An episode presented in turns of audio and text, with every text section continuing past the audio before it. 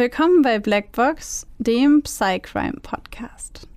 Euch erwartet ein True Crime Podcast mit der extra Portion Psychologie. Ich bin Maxi. Und ich bin Babsi. Und bei uns geht es um wahre Kriminalfälle und die psychologischen Hintergründe davon. Wir schauen uns an, warum psychisch kranke Straftäter tun, was sie tun. Und wir erklären euch die psychischen Erkrankungen, die dahinter stehen.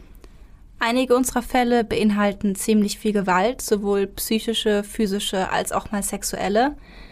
Manchmal sind sie sehr detailreich beschrieben und oft auch nichts für schwache Nerven. Deswegen empfehle ich euch, auf eure Emotionen zu achten und sollte es euch zu viel werden, schaltet ihr besser ab. Wir haben euch gewarnt. Ab und zu passiert es auch, dass wir bei der Aufnahme lachen oder eine Bemerkung machen. Das ist nie respektlos gemeint. Das liegt eher daran, dass wir sehr tief in der Materie drinstecken und das alles mit Humor ab und zu mal ein bisschen auflockern. Also bitte nicht falsch verstehen. In unserer letzten Folge haben wir euch ja den Fall von Dedrick Owens vorgestellt, beziehungsweise den Mord an Kyler. Und äh, im Zuge dieser Folge haben wir darüber diskutiert, warum Kinder das Konzept von Tod nicht verstehen und warum man Kindern deswegen keine Tötungsabsicht unterstellen kann. Und worüber wir uns in dem Zusammenhang auch Gedanken gemacht haben, ist, warum Kinder eigentlich allgemein nicht nach Erwachsenenstrafrecht behandelt werden, beziehungsweise warum man da überhaupt einen Unterschied macht. Und wir haben natürlich überlegt und uns gedacht, es muss einen psychologischen, entwicklungspsychologischen etc. Grund haben, weil sonst könnte man ja sagen, okay, Mord wird nicht nach Erwachsenenstrafrecht gemacht, weil Kinder verstehen das Konzept Tod nicht, aber alles andere können wir ja trotzdem machen. Und ähm, genau, um dieser Frage ein bisschen mehr auf den Grund zu gehen, wollen wir uns genau das heute anschauen und haben dazu einen Fall herausgesucht, den viele von euch sicherlich schon kennen und den wir als besonders tragisch und gleichzeitig aber auch besonders interessant empfunden haben, insbesondere wenn es um diese Frage geht. Und auch den ich persönlich als besonders polarisierend in der Gesellschaft empfunden habe. Auf jeden Fall. Willst du einfach anfangen? Ich wollte gerade sagen, wir spannen euch nicht weiter auf die Folter und ich fange jetzt einfach mal an. Bevor ich allerdings den Fall vorlese, möchte ich für euch oder möchten wir für euch nochmal eine Triggerwarnung aussprechen, auch hier. Denn in dem heutigen Fall geht es um den Mord an einem kleinen Kind und wie auch schon in dem Fall von Dedrick Owen geht es um den Moment oder den Fall, wenn Kinder Kinder töten. Also wenn das für euch ein Thema ist, das ihr vielleicht eher schwer verkraftet oder das für euch eher schwierig ist, dann Überspringt die Folge oder überspringt den Fall. Die jeweiligen Zeitangaben haben wir euch wie immer in den Show Notes aufgeschrieben. James Bulger ist an diesem Freitag, dem 12. Februar 1993, zusammen mit seiner Mutter im Einkaufszentrum New Strand in Bootle, Liverpool. Seine Mutter möchte im Einkaufszentrum noch ein paar Besorgungen fürs Wochenende machen und so schlendern die beiden gemeinsam durch das große Gebäude. James ist ein lieber, fröhlicher und aufgeweckter Zweijähriger. Ein Einzelkind und der ganze Stolz seiner Eltern. Der kleine James hat blondes, glattes Haar, blitzende Augen und ein einnehmendes Kinderlächeln. Er wächst behütet bei seinen Eltern auf, die sehr gut auf ihn acht geben. Auch an diesem Tag hält seine Mutter Denise ihn ganz fest an der Hand, damit ihr kleiner Sohn in dem Trubel des Einkaufszentrums nicht verloren geht. Als Denise Balger gegen 15.35 Uhr an der Fleischtheke noch einige letzte Lebensmittel bestellt, lässt sie die Hand ihres Sohnes für einen kurzen Moment los. Sie überlegt, was die kleine Familie in den nächsten Tagen noch brauchen wird und spricht mit der Verkäuferin. Es sind nur wenige Sekunden. Wenige Sekunden, in denen sie über die Einkäufe nachdenkt. Als sie sich umdreht, ist ihr Sohn spurlos verschwunden. Während James Mutter bei der Metzgerei Fleisch bestellt, sieht sich der kleine Junge im Einkaufszentrum um. Er beobachtet die Menschen, die mit gefüllten Einkaufstüten bepackt oder nur mit einer Tasche am Arm an den Geschäften vorbeigehen. Dann sieht er zwei Jungen, die ihm zuwinken. Sie locken den kleinen James aus dem Geschäft heraus. Auf James wirken die beiden wohl wie Spielkameraden, und so läuft er aus der Metzgerei hinaus und zu den beiden Jungen. Als Denise Borger ihren Sohn nicht mehr neben sich sieht, bekommt sie Angst. Panisch blickt sie von rechts nach links, sucht mit den Augen nach dem blonden Haarschopf und dem tapsigen Gang ihres Sohnes. Doch nirgends kann sie ihn erblicken. Verzweifelt ruft sie seinen Namen, wieder und wieder, doch James ist wie vom Erdboden verschluckt. Die junge Mutter wendet sich sofort an einen Sicherheitsbeauftragten, und dieser hilft ihr sofort. Umgehend wird eine groß angelegte Suche nach dem Jungen eingeleitet. Mit Hubschraubern und Polizisten wird nach dem kleinen Jungen gesucht. Die Medien berichten über die Suche nach James und bitten die Bevölkerung, die Augen offen zu halten. Aber nichts geschieht. Es ist, als hätte sich James Bulger in Luft aufgelöst. Um 15.38 Uhr ist James Bulger in Begleitung zweier Personen auf einer Überwachungskamera des Einkaufszentrums zu sehen. James' kleine Hand steckt in der Hand eines Fremden. Vor ihnen läuft eine weitere Person. Die Bilder der Kamera sind zwar unscharf, aber es ist dennoch deutlich zu erkennen, dass es sich bei den beiden Entführern ebenfalls um Jugendliche oder vielleicht sogar Kinder handelt. Die drei gehen die Ladenstraße entlang und verlassen schließlich gemeinsam das Einkaufszentrum in Richtung Stadtmitte. Irgendwann auf dem Weg spürt James, dass er nun zu weit von seiner Mutter entfernt ist. Er möchte wieder zurück, fühlt sich nicht mehr wohl in der Anwesenheit der beiden vermeintlichen Spielkameraden. Er beginnt zu weinen und wehrt sich gegen die beiden Jungen. Die aber sind viel größer und stärker als der Zweijährige und zerren ihn weiter durch die Straßen.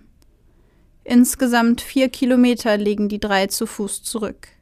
Dabei werden sie von 38 Personen gesehen. Einige berichten später, der Junge habe eine Beule am Kopf gehabt und geweint. Andere wiederum sagen, der Kleine habe gelacht und habe glücklich ausgesehen. Zwei der Zeugen sprechen die beiden zehnjährigen Jungen sogar an. Sie fragen nach James und wollen sicher gehen, dass alles in Ordnung ist, erhalten jedoch die Antwort, dass James der kleine Bruder der beiden sei, den sie gerade nach Hause brächten. Als die beiden Jungen James aus dem Einkaufszentrum entführen, laufen sie zunächst zum Liverpool-Kanal. Sie überlegen, ihn ins Wasser zu schubsen und zuzusehen wie er ertrinkt. Als sie James davon überzeugen wollen, sich sein Spiegelbild im trüben, schmutzigen Kanal anzusehen, weigert sich der kleine Junge. Er hat Angst. Als er sich sträubt, werden die beiden Jungen wütend. Sie treten und schlagen ihn und werfen ihn auf den Boden. Der Zweijährige erleidet Verletzungen im Gesicht und am Kopf. Dann setzten sie ihren Weg fort und schleifen den weinenden, nach seiner Mutter schreienden James mit sich. Währenddessen sind James Eltern außer sich vor Angst. Die Suche nach ihrem Sohn hat bisher zu keinem Ergebnis geführt. Er ist und bleibt verschwunden. Und der Gedanke, dass ihrem kleinen Jungen etwas zugestoßen sein könnte, lässt die jungen Eltern fast verrückt werden. Sie hoffen und beten, dass ihr Sohn heil nach Hause kommen wird. Es sind die schlimmsten Stunden ihres Lebens. Unterdessen zerren die zehnjährigen Entführer James Bulger weiter durch Liverpool. Sie treten ihm in die Rippen, um ihn zum Weitergehen zu zwingen. Schließlich kommen sie an einer Bahnstrecke in der Nähe von Walton an. Was dort passiert, ist kaum vorstellbar. Die beiden Zehnjährigen werfen blaue Modellfarbe in James Gesicht, schmieren sie in seine Augen, traktieren seinen Kopf mit Schlägen und Tritten. Sie drücken ihm Batterien in den Mund, bewerfen ihn mit Ziegelsteinen und prügeln mit einer 10 Kilogramm schweren Eisenstange auf ihn ein. James Bulger ist währenddessen die ganze Zeit am Leben. Immer wieder steht er auf, weint und versucht sich zu wehren. Sein Martyrium dauert von halb sechs bis Viertel vor sieben abends. Er erleidet zehn Schädelbrüche, die rechte Seite seines Schädels wird durch die schwere Eisenstange komplett zerschmettert. 22 Blutergüsse Risse und Schürfwunden in seinem Gesicht und mehr als 20 andere Verletzungen werden an seinem kleinen Körper später gefunden. Der Pathologe wird zu Protokoll geben, dass es schwer auszumachen ist, welche dieser Verletzungen am Ende tödlich für James waren. Schließlich schleifen die beiden Zehnjährigen den Körper des kleinen Kindes auf die naheliegenden Bahngleise. Dort entkleiden sie ihn vollständig, legen ihn quer über die Schienen und bedecken seinen Körper mit Steinen. Sein Tod soll wie ein Unfall aussehen. Der Junge stirbt, noch während er auf den Gleisen liegt. Als der Zug die Leiche des Jungen schließlich erfasst, seinen Körper in zwei reißt und Teile seines Unterkörpers einige Meter mitschleift, sind seine beiden Peiniger schon längst nicht mehr in der Nähe. Zwei Tage später, am Valentinstag, wird die Leiche des Jungen gefunden. Die Polizei beginnt sofort mit den Ermittlungen.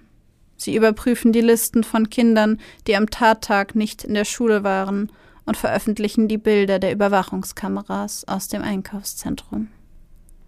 Zahlreiche Menschen rufen an, um Hinweise zu geben. Teilweise melden Eltern ihre eigenen Kinder bei der Polizei. Unterdessen strömen tausende Menschen zum Bahndamm, an dem James Leiche gefunden wird, um ihre Anteilnahme auszudrücken. Hunderttausende von Blumen bedecken die Gleise. Die Menschen nehmen Anteil an dem schrecklichen Schicksal von James Barger und sie wollen wissen, wer diese grausame Tat begangen hat. Eine einzelne, niedergelegte Rose stammt von Robert Thompson. Innerhalb kürzester Zeit verbreitet sich die ungeheuerliche Tat über die Medien und im ganzen Land macht sich eine nie gekannte Wut in der Bevölkerung breit. Als ein verdächtiger Zwölfjähriger von der Polizei mitgenommen wird, schlägt kurze Zeit später ein wütender Mob die Fensterscheiben seines Elternhauses ein. Die Familie muss in einen anderen Bereich des Landes umziehen. Der Junge selbst stellt sich als unschuldig heraus.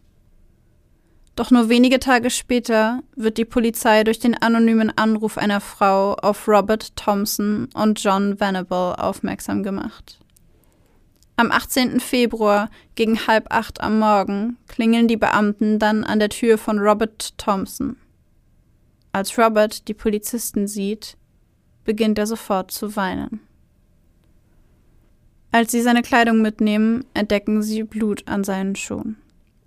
Auch bei John Venable stehen Beamte vor der Tür.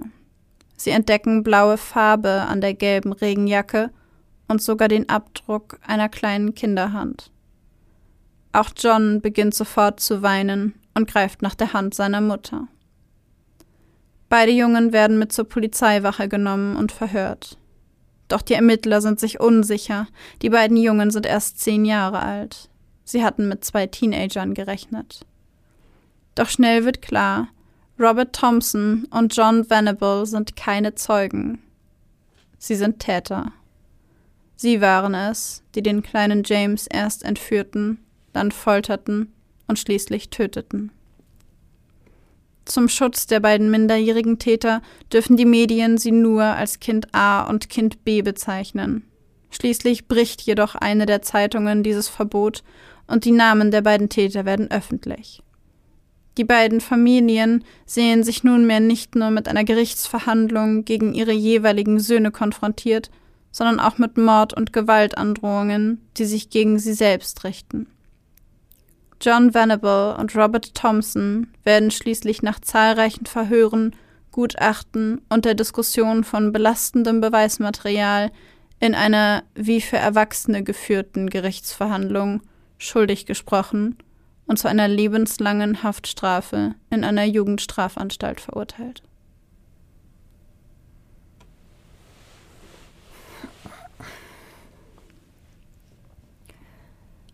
Ich kannte den Fall schon, aber nicht mehr so detailliert hatte ich ihn im Kopf, wie du ihn jetzt beschrieben hast.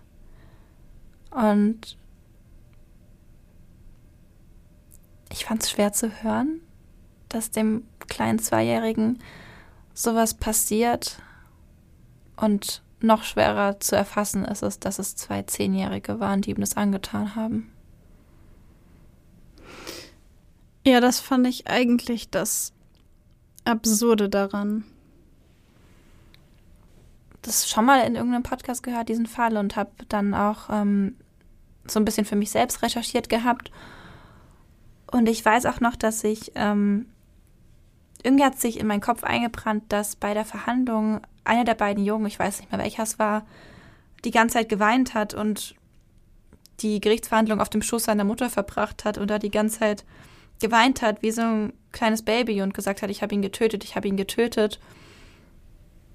Und das hat, das hat es dann für mich irgendwie die Verhandlung für mich auch nochmal schlimmer gemacht, also nochmal so bewusst gemacht, das ist wirklich ein Kind. Ja, ich das ist wieder so eine Situation, bei der, bei der es einem so schwer fällt, die Tat und denjenigen, der sie begeht, in dieselbe, also quasi zusammenzubringen. Weil bei den Verhören zum Beispiel auch, beide Jungen haben sofort angefangen zu weinen, als die Polizei kam. Einer von beiden hat die Hand seiner Mutter genommen und hat gesagt, Mama, ich war es nicht, ich habe ihn nicht umgebracht, ich bin es nicht gewesen. Mhm. Und ähm, auch bei den Verhören, also als sie dann auf dem Polizeipräsidium waren und die Beamten nachgefragt haben, haben beide geweint und geschluchzt und gesagt, ich war es nicht, ich wollte es nicht und haben die Schuld auf den anderen geschoben. Und niemand wollte so richtig irgendwas zugeben. Und am Ende hat dann einer von beiden gestanden und hat furchtbar geweint dabei und hat gesagt, ich wollte es nicht, ich wollte es nicht, es tut mir leid, aber ja, wir haben ihn umgebracht, ich habe ihn umgebracht, ich habe ihn umgebracht, es tut mir leid ich finde es so krass, weil einerseits, so wie du sagst, ist es schwer, die Täter mit der Tat zu verbinden. Und andererseits muss ich aber auch sagen, so von diesem emotionalen, unrationalen in mir fällt es mir auf der anderen Seite aber auch schwer, es zu trennen. Ja. Weißt du, also ich sehe, wenn man den Fall hört, dann kommt da so eine Art Unverständnis und Wut auf. Und deswegen fällt es irgendwie vielleicht aber auch schwer, es zu trennen und dann einen Schritt zurückzutreten und zu sagen, okay, aber die beiden sind auch zehn Jahre alt. Die sind Kinder und ich trotzdem kommt aber kommen da so Emotionen hoch bei diesem Fall, weil eben das James so klein war und James und nicht nur getötet, sondern wirklich gefoltert wurde und lange es gedauert hat, bis er gestorben ist und es ist einfach so grausam. Das finde ich das Furchtbare daran. Ja. Und deswegen fällt es mir so schwer, also auch so schwer, diese Trennung zu machen, beziehungsweise das zusammen auf ein Papier zu kriegen, weil, weil dieser Mord so wahnsinnig brutal war. Ja. So wahnsinnig brutal war und wie sie ihn gefoltert haben, so, so über die Maßen, über alles von dem, was man erwarten würde. Und sie vier Kilometer mit ihm durch die Stadt gelaufen sind und sie vorher schon überlegt haben, ihn zu ertränken und Ursprünglich hatten sie ein Kind gesucht, das sie direkt vor dem Einkaufszentrum einfach in den Verkehr schubsen, um zu gucken, wie es überfahren wird. Also das war das, was sie ursprünglich vorhatten. Und da stelle ich mir die ganze Zeit die Frage, Mensch, im wahrsten Sinne des Wortes Kinders, ihr hattet so viel Zeit, darüber nachzudenken, wieder und ihr habt immer wieder dieselbe Entscheidung getroffen. Ihr habt euch immer wieder dafür entschieden.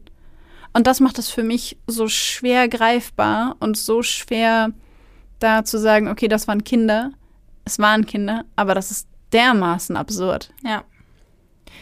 Man ist natürlich auch schnell, das aus der eigenen Sicht zu sehen. Also ich meine, wenn diese ganzen vorherigen Versuche ein Erwachsener begangen hätte, dann wäre es überhaupt keine Frage. Es wäre ähm, lebenslange Haft und man weiß ganz genau, bei wem die Schuld in Anführungszeichen liegt und alles, weißt du?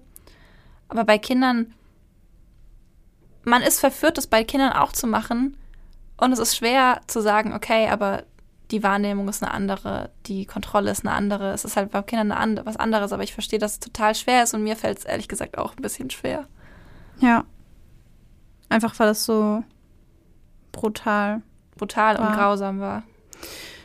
Der Fall wurde 1999 übrigens dann vor dem Europäischen Gerichtshof für Menschenrechte ähm, quasi neu verhandelt, wenn man so will, Mhm. weil die Anwälte von beiden Tätern Revision eingelegt haben, weil sie gesagt haben, dass man diese Gerichtsverhandlung nicht hätte nach Erwachsenenrecht quasi durchführen dürfen, weil es eben keine Erwachsenen waren. Und die Anwälte haben deswegen eben gesagt, es war eine, eine Verhandlung für Erwachsene und sie war nicht fair, also sie war nicht gerecht. Mhm. Und, und das lag unter anderem daran, dass die beiden Jungs im Nachhinein, also es gab einen wahnsinnigen Aufschrei erstmal im ganzen Land. Es war Klar. Wahnsinn. Und ursprünglich wurden sie verurteilt zu zehn Jahren. Und dann hat einer der Lords, der das Recht dazu vermeintlich hatte, aufgrund des Drucks von außen die Strafe auf 15 Jahre hochgesetzt.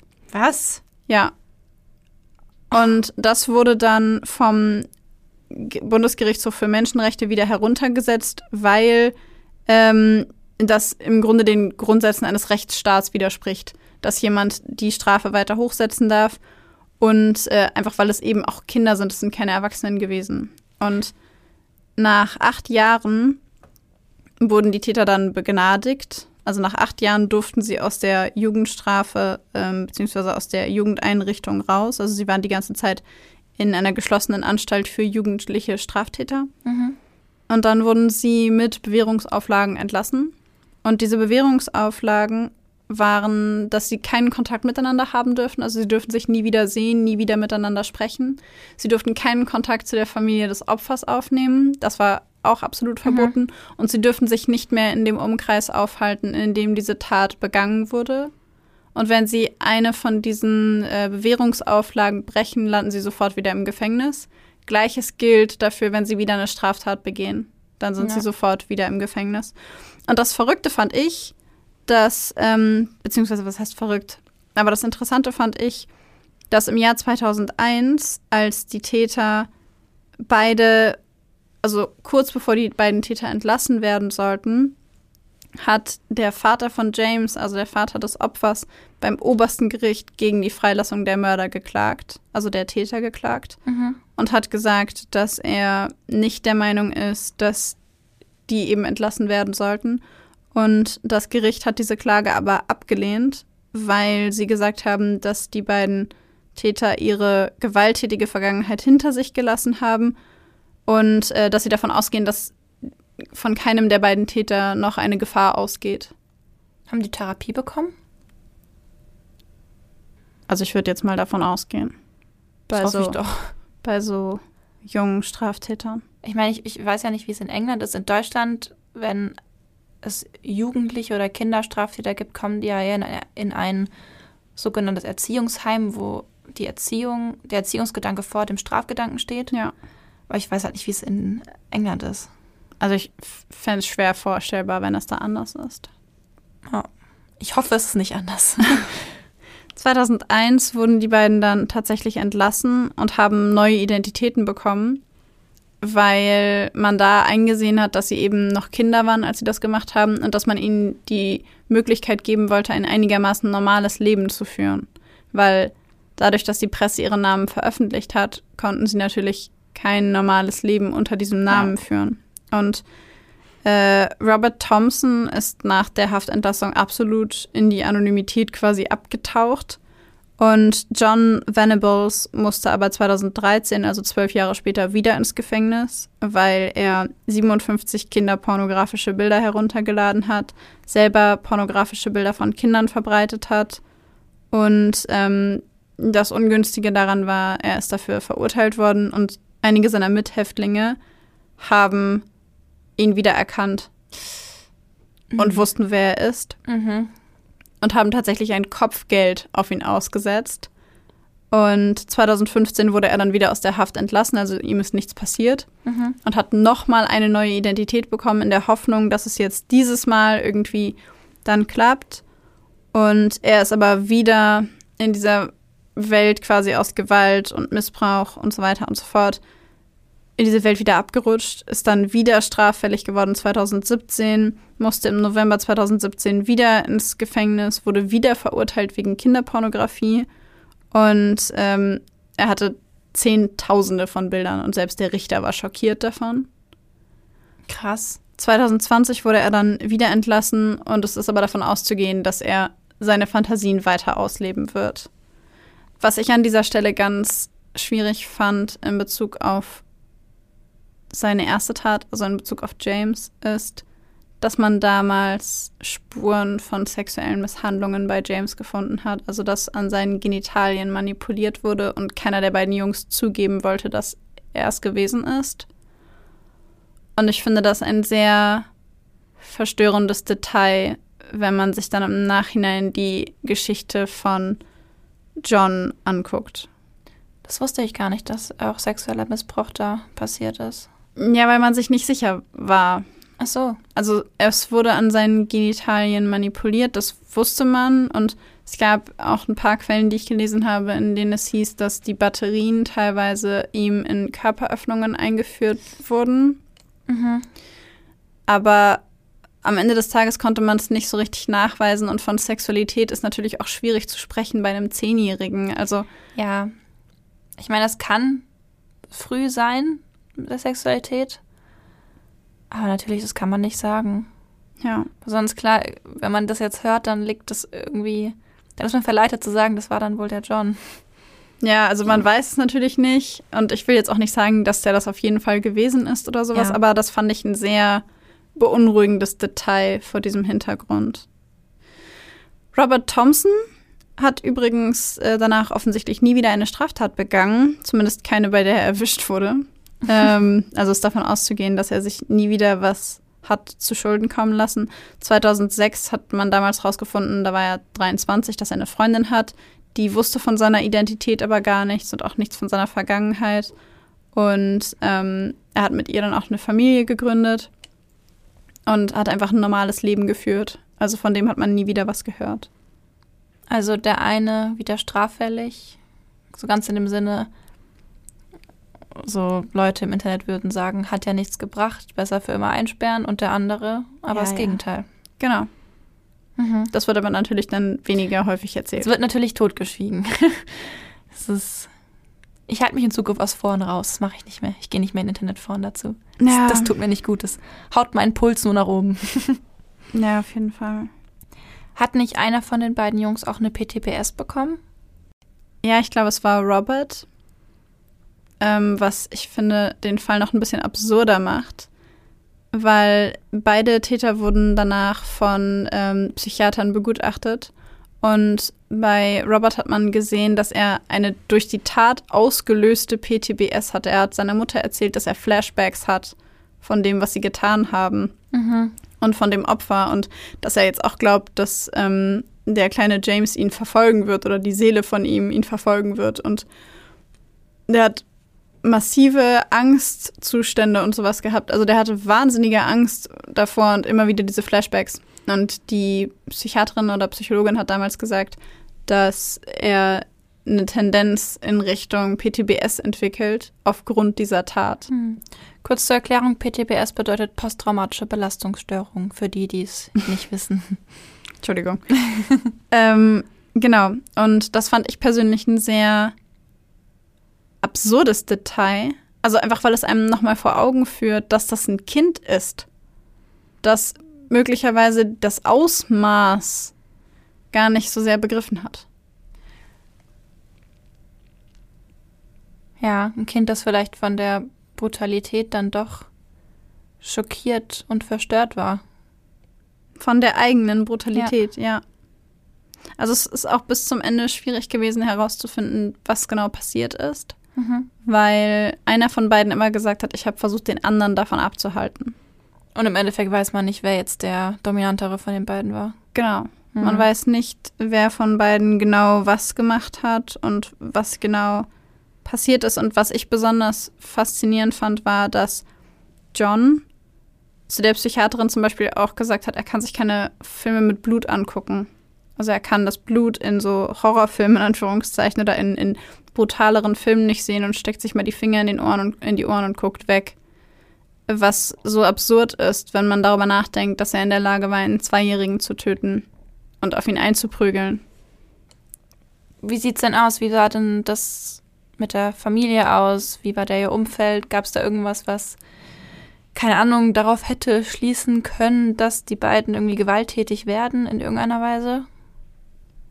Also sie kamen jetzt beide nicht aus den besten Familien. Mhm. Robert ähm, ist im Grunde, hatte noch vier weitere Geschwister. Sein Vater ist gegangen, ähm, also hat, hat seine, seine Mutter verlassen.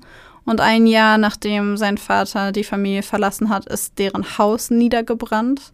Mhm. Ähm, was natürlich rein finanziell ein wahnsinniges Problem und ein wahnsinniger Schock ist. Seine Mutter selber war schwer alkoholsüchtig, also alkoholabhängig und war völlig überfordert mit fünf Kindern gleichzeitig. Und es war den Behörden auf jeden Fall bekannt, dass die Familiensituation schon sehr prekär ist, weil dort Dinge dokumentiert worden sind, wie dass die Kinder sich gegenseitig gebissen, geschlagen oder ge gequält haben.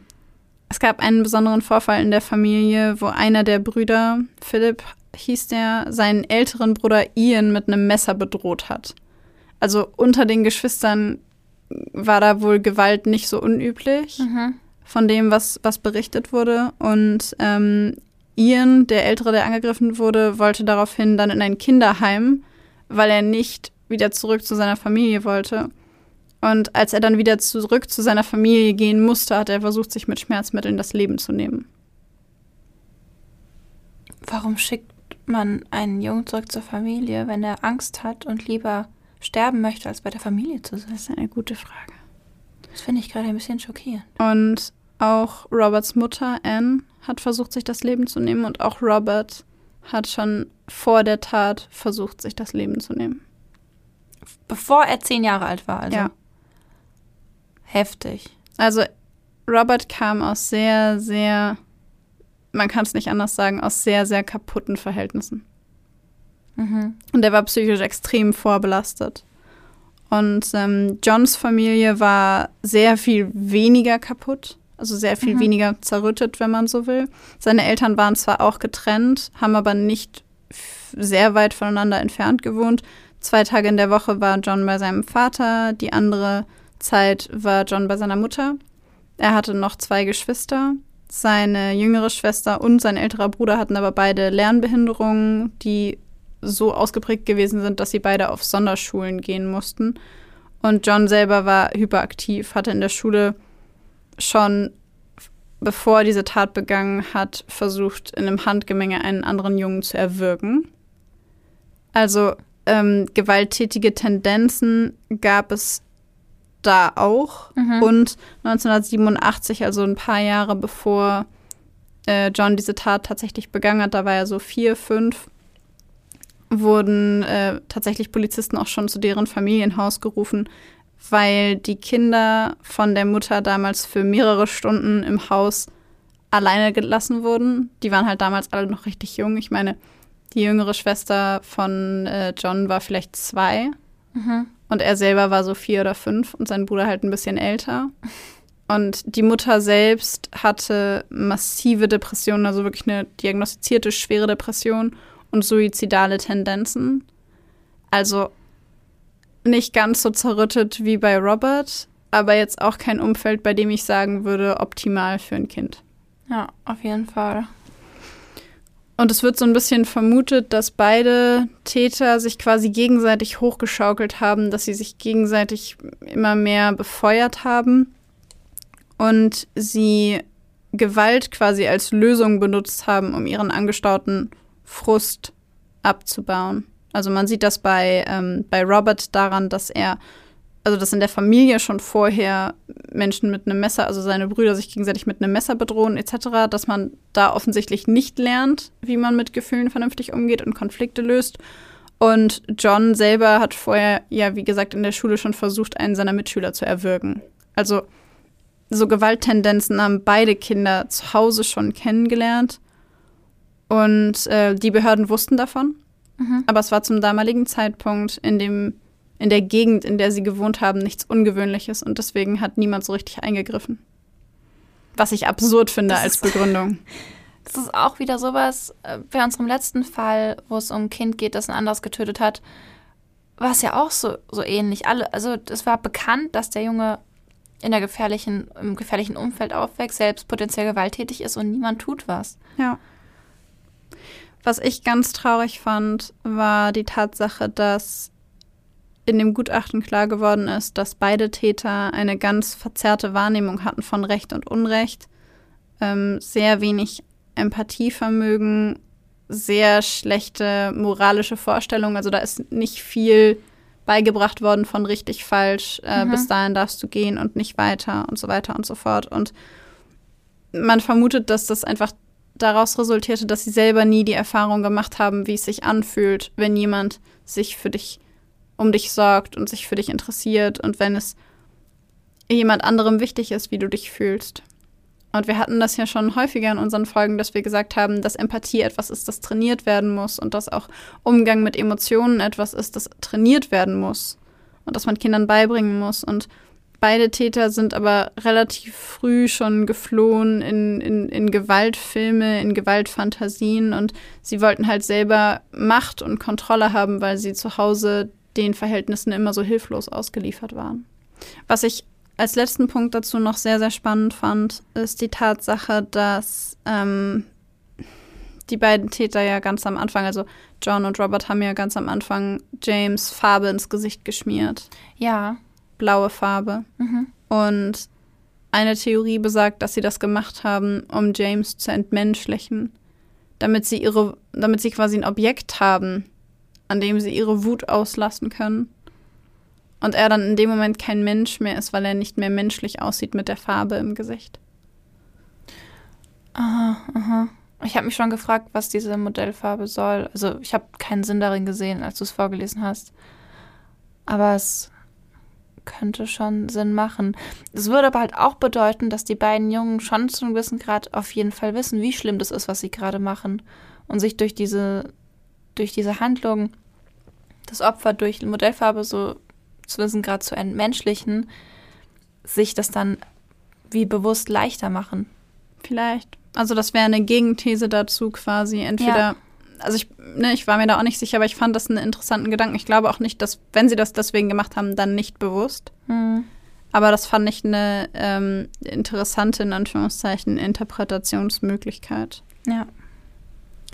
Was ich noch mega spannend fand, so als Reaktion, die das Land auf diesen Fall gezeigt hat, beziehungsweise die Regierung, ist ja, muss mich korrigieren, falls es nicht stimmt, aber so wie ich das in Erinnerung habe, wurde nach diesem Fall das Strafmündigkeitsalter in England von 14 auf 10 runtergesetzt. Ja, Das stimmt. ja. Warum wurde es runtergesetzt? Also ich meine, war einfach nur durch den öffentlichen Druck, weil alle wütend wurden, alle geschrien haben, keine Ahnung, wahrscheinlich da auch für immer wegsperren, Todesstrafe für die Täter. War es dann deswegen, okay, jetzt setzen wir die Strafmündigkeit generell runter? War das der einzige Grund dafür? Ich Oder- glaube, es, ich glaube, es ging einfach darum, dass dieser Fall für so einen wahnsinnigen Aufschrei gesorgt hat und so brutal war, dass man ihn als Beispiel genommen hat dafür, dass Kinder wissen, was sie tun. Dass sie schon mit zehn wissen. Weil zehn ist, entschuldige, aber zehn ist auch so ein willkürliches Alter. Ja, aber das, ich, ich habe das Gefühl, die, die Alter für die Strafmündigkeitsgesetze sind irgendwie generell, die sind ja so willkürlich, in jedem Land gibt es gefühlt ein anderes Alter Ja. dafür. Ja. Also es hatte mit diesem, mit diesem Fall zu tun und dass man da gesagt hat, offensichtlich wussten sie es. Aber man kann es doch nicht mit Sicherheit sagen. Also ich meine, ich kann jetzt auch nicht mit Sicherheit ausschließen, dass sie es wussten, was sie da tun. Aber ich könnte auch nicht mit Sicherheit sagen, sie wussten ganz genau, was sie tun. Ich finde nicht, dass man das komplett vollständig ganz sicher sagen kann.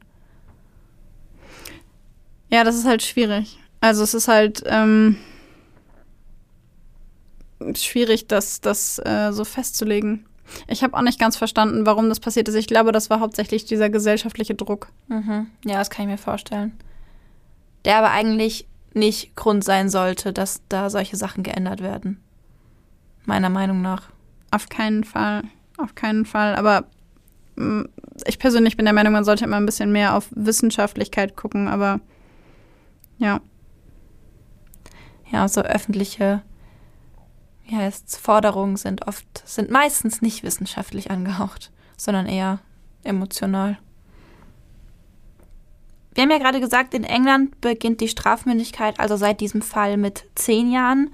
Ähm, in Schottland dagegen sind es zwölf, aber erst seit 1993. Davor war es bei acht, was ich schon sehr niedrig finde. Ja. Belgien und Bulgarien, habe ich rausgefunden, sind es 18 Jahre. Das erscheint mir recht spät. Das finde ich auch sehr spät. Also ich Ja. würde sagen, ein 16-Jähriger kann auch schon so wie ein 18-Jähriger schon sein, die Konsequenzen seiner Taten beurteilen, oder? Ich, ja, nicht wie ein Erwachsener, aber ja, doch. Wie ein Also- 18-Jähriger. Ja, ja, genau. Also da sehe ich Ja. jetzt nicht so viel Unterschied. Ja, ah, weiß ich nicht. 16, 18 finde ich, ist schon nochmal ein Unterschied. Müsste man jetzt wissenschaftlich gucken, ob es da Unterschiede gibt. Ich, wenn ich so an mich selber denke, zwischen 16 Ja, okay. und 18, das war schon nochmal ein Sprung. Ja, aber ist das repräsentativ? Also ich kenne eine Menge Leute, die mit 16 ganz anders waren als mit. Aber ja, ja, ja. Also wissenschaftlich ist es nicht. Es ist eine repräsentative Heuristik, die ich hier gerade äh, verteidigen möchte. In den USA gibt es 33 Bundesstaaten, in denen es kein Strafmündigkeitsalter gibt. Das heißt, theoretisch können auch schon Babys vor Gericht gestellt werden, was ich komplett absurd finde. Ich glaube, das habe ich in der letzten Folge zu Kindern, die töten, wo wir den Fall von Dedrick Owens hatten, auch schon erwähnt. Und da fand ich es auch schon absurd. Ja, ich, ich schließe mich dem an. Es ist absurd. Äh, wirklich. Also, wie man auf die Idee kommt. Das heißt, theoretisch könnte dann Vierjähriger angeklagt werden und verurteilt werden. Ja. Ich finde das aber ganz interessant, weil wir jetzt gerade über gesellschaftliche Einflüsse und sowas hatten, weil diese ähm, Altersgrenze ja im Grunde auch etwas darüber aussagt, wie eine Gesellschaft mit Tätern umgeht. ja, Weil, wenn du überlegst, wenn ich jemanden, der sechs Jahre alt ist, verurteile und ich schicke ihn ins Gefängnis, dann hat das wenig zu tun mit Verbesserungsmöglichkeiten und das Umfeld der Person betrachten und versuchen, dass alles irgendwie noch gut wird und das Alter berücksichtigen, sondern es hat einen viel stärkeren Aspekt von Vergeltung. So, du machst etwas und wir müssen jetzt dafür sorgen, dass du dafür bestraft wirst, dass du das jemandem anders angetan hast. ja, da dominiert der Strafgedanke. Mhm. Sehr viel mehr als der Resozialisierungsgedanke oder der wir betrachten alle Dinge und versuchen dafür zu sorgen, dass es nicht wieder passiert Gedanke. Ja. Oder eben der Gedanke, man kann bei dir noch was ändern. Also in Deutschland ist es ja so, dass unter 14-jährige Täter oder Täterinnen, beziehungsweise die kommen ja in eine, die bekommen meistens dann die Weisung, in eine Psychiatrie zu kommen, zu gehen. Ähm, Täter, die nach dem Jugendstrafrecht verurteilt werden, also über 14, aber eben noch nicht als Erwachsene gelten vor Gericht, ähm, kommen ja in solche Jugendstrafanstalten oder Erziehungsanstalten. Und da ist der Auftrag nicht Strafe, sondern Erziehung und Besserung und dass sie eben eine Therapie erhalten und dann ihre Entwicklung so wenden können, dass sie später straffrei leben können. Aber das kann man nur, also rein vom Gedanken kann man das nur, wenn man von dem Bedürfnis der Vergeltung absieht. Genau. Und ähm, genau, und das, deswegen finde, finde ich, ist das, ähm, der, also das Alter, in dem Kinder oder Jugendliche verurteilt werden, so ein bisschen Indikator für, oder kann man vielleicht auch so betrachten als Indikator für, wie sehr will die Gesellschaft Vergeltung, also Strafe und Bestrafen dafür und Rache in Anführungszeichen vielleicht sogar. Also Rache ist ein starkes Wort, ich weiß, aber aber, ja, es, ich finde, es trifft schon zu. um es so zu erklären. ja, Und wie sehr wollen wir einfach, sehen wir das Kind da drin und wollen, dass es wieder okay werden kann. ich finde es auch ein Indikator dafür, wie viel Einfluss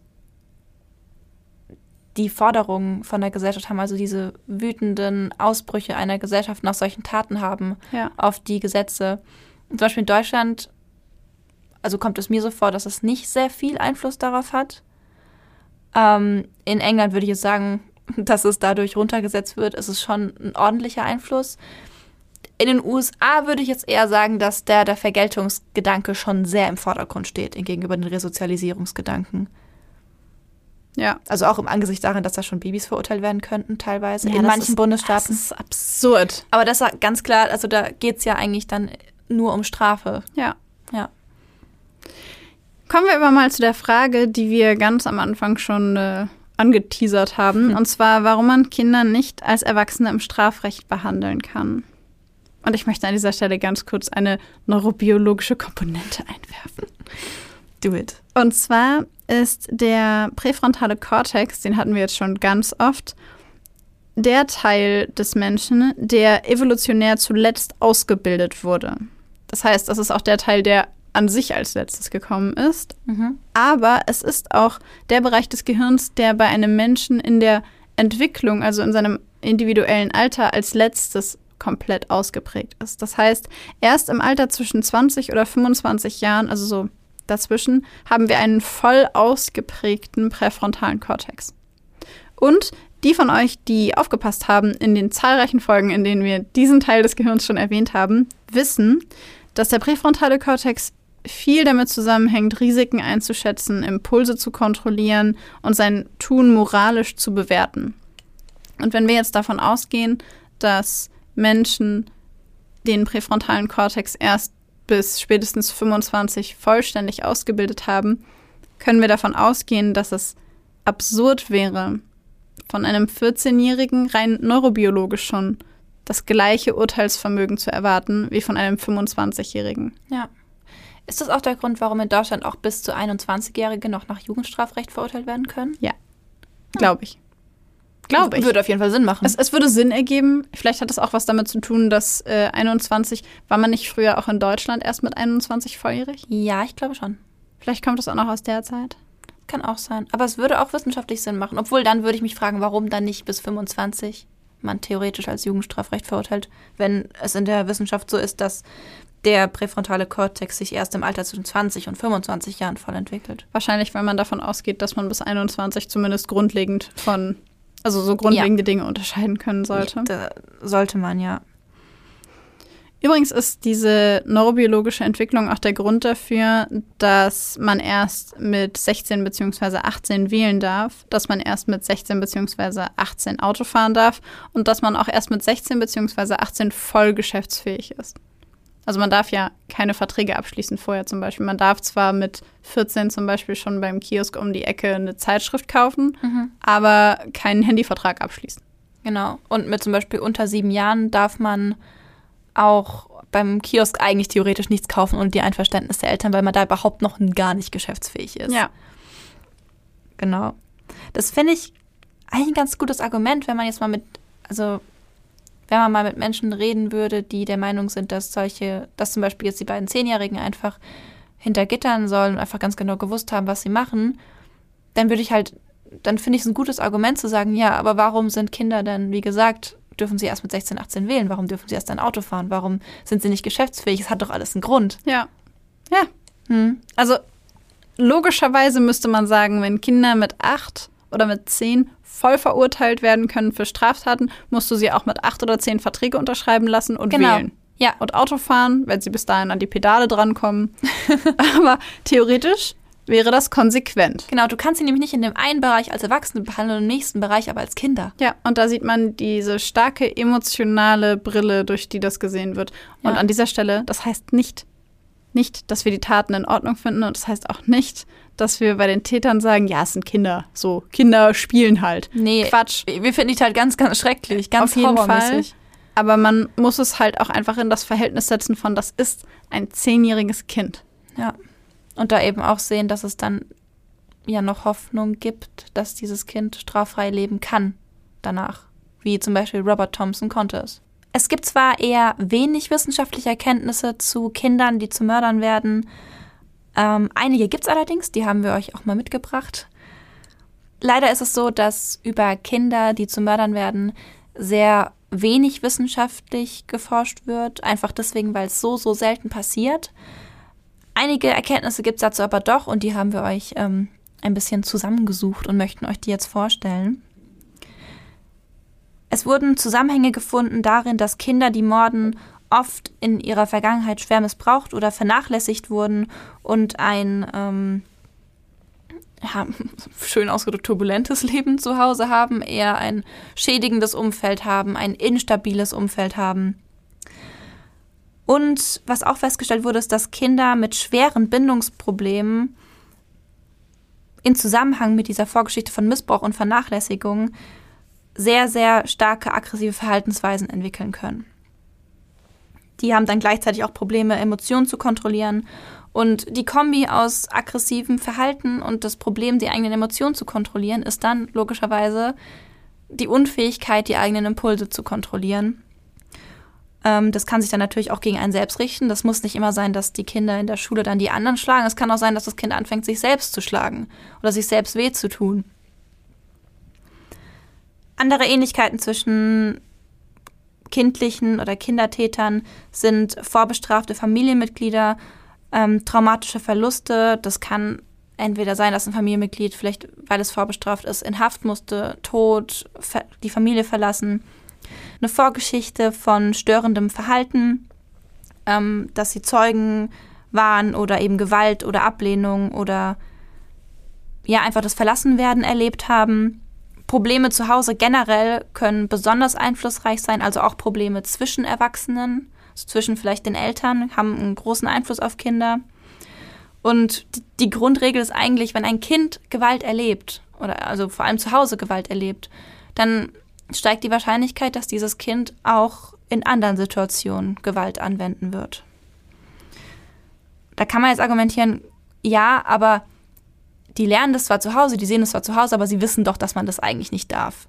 Weil ich meine, es gibt ja auch noch andere Leute, die Kindern sagen, das darfst du jetzt nicht. Oder in der Schule gibt es dann Lehrer, die sagen, so geht es nicht. Aber natürlich wissen diese Kinder dann faktisch, dass es gerade falsch ist, was sie vielleicht machen und dass das andere Kind jetzt gerade vielleicht wehtut. Aber das wissen sie deswegen, weil Erwachsene es ihnen gesagt haben.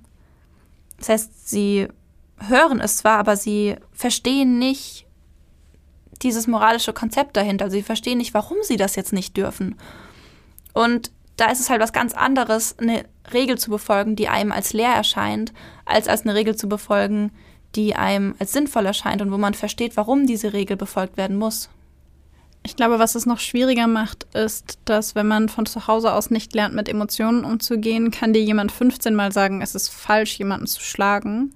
Dann weißt du das aber in dem Moment, wo du wütend wirst, ist es dir egal. Genau. Und eben, wie gesagt, die Impulskontrolle. Vielleicht auch selbst wenn es dir nicht egal ist, du hast halt keine, keine Kontrolle über deine Emotionen. Ja, und Impulskontrolle ist etwas, das die Kinder von ihren engsten Bezugspersonen lernen. Genau, und wenn die eben nicht, nicht da sind, nicht präsent sind, nicht verlässlich genug sind, dann ist das schon mal eine schwierige Geschichte, Impulskontrolle zu erlernen. Ich habe mich gefragt, auch bei der Tat ähm, die du jetzt vorgestellt hast, ob es normal ist, dass Kinder so brutal vorgehen und dass das Opfer dabei halt stirbt, weil es ja auch oft, also bei Erwachsenentätern ist es ja oft so, dass ich glaube, über 50 Prozent der Opfer überleben mhm. Angriffe, die von Erwachsenen ausgehen. Bei Kindern ist es tatsächlich so, dass 94 Prozent der Opfer sterben. Ähm, das kann man allerdings damit begründen, dass die Opfer, die sich Kinder aussuchen, dann ja noch kleiner und noch schwächer als die Kinder selbst sind. Das heißt, wie gesagt, in diesem Fall zwei Zehnjährige suchen sich ein Kind aus, was sehr viel jünger und sehr viel schwächer ist als die beiden. In dem Fall den zweijährigen James. Und da ist es klar, dass da wenig, weniger, dass James sich weniger wehren kann, dass sein Körper wahrscheinlich auch wieder weniger widerstandsfähig ist als der eines Erwachsenen. Und vor dem Hintergrund kommt es dann doch nicht so überraschend für mich, dass 94 Prozent der Taten da zum Tod führen. Ja, ich glaube, es hat auch was, also ja, ich mhm. glaube, es hat auch was damit zu tun, dass Kinder, die aus diesen Umfelden kommen und die äh, eben Probleme haben, sich selber zu kontrollieren und Konsequenzen ihrer Handlungen einzuschätzen, weil sie noch so jung sind, dass die sich ein, ein schwächeres Opfer suchen, an dem sie ihre Wut auslassen können. Ja. Weil für mich wirkt auch die Tat, über die wir heute gesprochen haben, wie so ein Wutausbruch. Völlig sinnfrei. Mhm. Ähm, also zwar ge geplant in Anführungszeichen, weil sie den Kleinen durch die ganze Stadt mitgenommen haben, aber dann an diesen Bahngleisen wie ein absurder, extremer Wutanfall von zwei Jungs, die nicht wissen, wohin mit ihrer Wut. Mhm. Und das heiße ich nicht gut und ich will es auch nicht rechtfertigen, aber so, so hört es sich für mich an, wenn ich mir das angucke. Und dass sie diese Aggression ungebremst diesem Opfer entgegenschleudern. Ja. Und dass das vielleicht die Prozentzahl auch noch weiter nach oben treibt. Ja, und ich muss auch sagen, also dazu habe ich es zwar nicht so gefunden, aber so meinem subjektiven Empfinden von den Fällen, die ich bisher gehört habe, von Kindern, die zu Mördern wurden, ähm, kommt es mir schon so vor, als ob die Taten auch brutaler sind als bei vielen erwachsenen Taten. Das kann natürlich jetzt auch meine eigene Meinung oder mein, mein Empfinden davon sein, aber es würde auch dazu passen, dass bei Kindern eben dann, wenn diese Wut kommt, dass sie ungebremst kommt, dass sie nicht in der Lage sind, das zu kontrollieren, was jetzt vielleicht bei einem Erwachsenen, auch wenn er die gleiche Entwicklung hat eben wie dieses Kind, da sind einfach mehr Jahre, da ist mehr Reifung auch im präfrontalen Kortex, was Kontrolle angeht. Und da könnte man dann halt damit argumentieren, okay, jemand Erwachsenes, auch wenn er eine schlechte Entwicklung hatte, hat vielleicht allein wegen den Reifeprozessen eine bessere Kontrolle als ein Kind, was sowas wie emotionale Kontrolle oder Impulskontrolle nicht mal im Ansatz hat. Ja, ich glaube, Erwachsene haben, selbst wenn sie Probleme haben, Konsequenzen ihres Handelns zu sehen, ja. noch eine ehre Vorstellung davon, was es heißt, wenn sie jemanden töten oder was es heißt, wenn sie mit einer Metallstange auf jemanden einprügeln als Kinder eine Vorstellung davon im Kopf haben, was das bedeutet. Ja. Und dann können wir natürlich auch wieder argumentieren, dass ja Kinder auch, ich glaube, erst mit 14 komplett erst erfassen können, was Tod bedeutet. Zwischen 10 und 14. Zwischen 10 ja. und 14, dass sich das da entwickelt. Ähm, dass einfach, ja, dieses ganze Konzept einfach noch nicht da ist. Ja, und ich glaube, dass, ob das jetzt bewusst oder unterbewusst abläuft, wenn du das weißt, hemmt das, glaube ich. Das glaube ich auch. Also selbst wenn du nicht merkst, dass es dich ja. hemmt. Wir fassen also mal kurz zusammen, ähm, was in diesem Fall und auch an sich häufig dazu geführt haben kann oder dazu führt, dass Kinder selber zu Mördern werden. Es ist eine ganz unglückliche Kombination, häufig aus Vernachlässigung von Eltern, einer gestörten Beziehung zur engsten Bezugsperson oder zu den engsten Bezugspersonen elterliche Gewalt, Probleme vielleicht auch mit den Geschwistern. Insgesamt wird Gewalt als Lösung akzeptiert, Impulskontrolle wird nicht trainiert, ähm, der Umgang mit eigenen Emotionen wird nicht trainiert.